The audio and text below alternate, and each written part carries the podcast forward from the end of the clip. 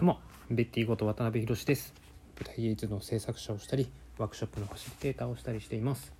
この番組では僕の関わっている小劇場の舞台の制作のことやワークショップのこと演劇と教育にまつわるあれこれなどを話していきます。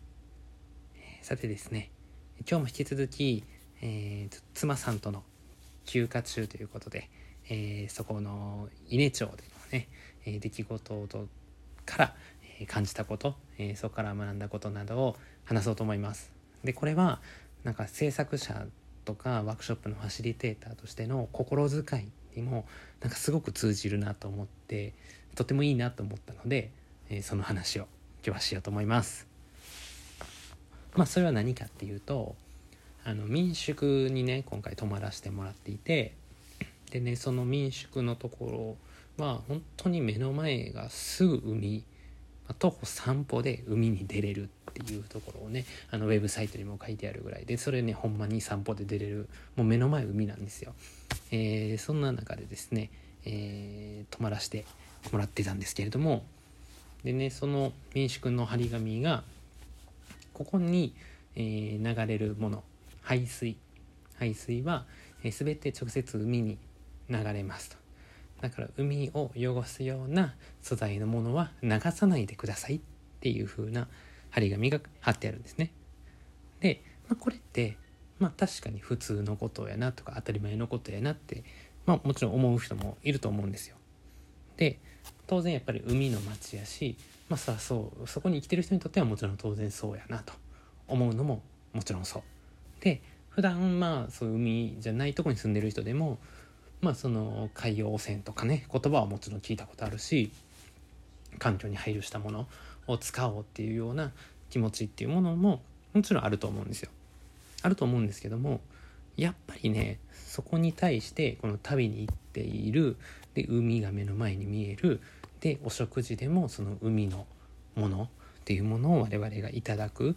なんかねやっぱりそういうもの全て含めた体験っていうものがあって初めてその海洋汚染とか海を大事にするっていうことの大事さなんかそれが改めてすごく腑に落ちるというか、えー、実感できるというかなんかねやっぱりそこは海に普段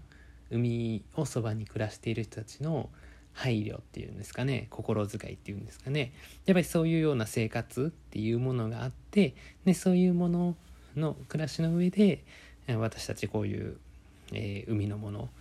を美味しく頂いてるっていうのがなんか改めて成り立ってるんだなっていうのをねなんかねやっぱその張り紙だけではもちろん感じられないと思うんですけどその張り紙とでそこで海の前で暮らしてみる。で海のものをいただく。なんかそういうようなゲストで来ているからこその体験だとはもちろん思うんですけれどもそういうような体験を通して海に思いを馳せるっていうことがまたこれが自分たちが普段住んでいる土地に戻ってもあそういやこの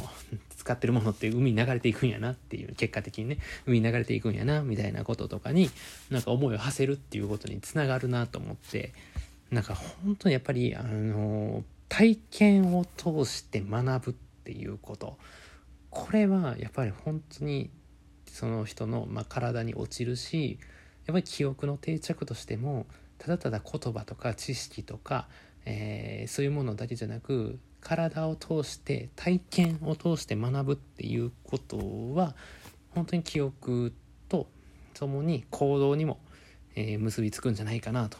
え、いうふうなことを本当に感じました。なんかこれはねあの旅に行って、えー、その張り紙を見てですねでそしてそういう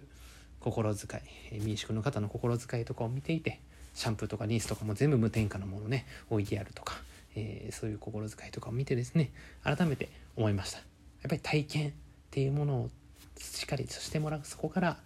腑に落ちるっていうことはあるなとえっていうふうに思いました。ということでですね今日は、えー、そのような、うん、旅先での、えー、出来事をもとに、えー、感じたことを話させてもらいました、まあ、これはあの制作でもそうやし、まあ、ワークショップとかの組み立ての時とかにも特に思うなと思うんです説明をわーってするっていうよりはまず体験をすると説明っていうものをそれがしっかりとセットでどういう風なバランスをとってやるかっていうことで腑に落ちる度合いって全然違うなと、思っております。はいということで、えー今日はここで終わりたいと思います。最後まで聞いていただいた皆様、本当にありがとうございました。ではまた。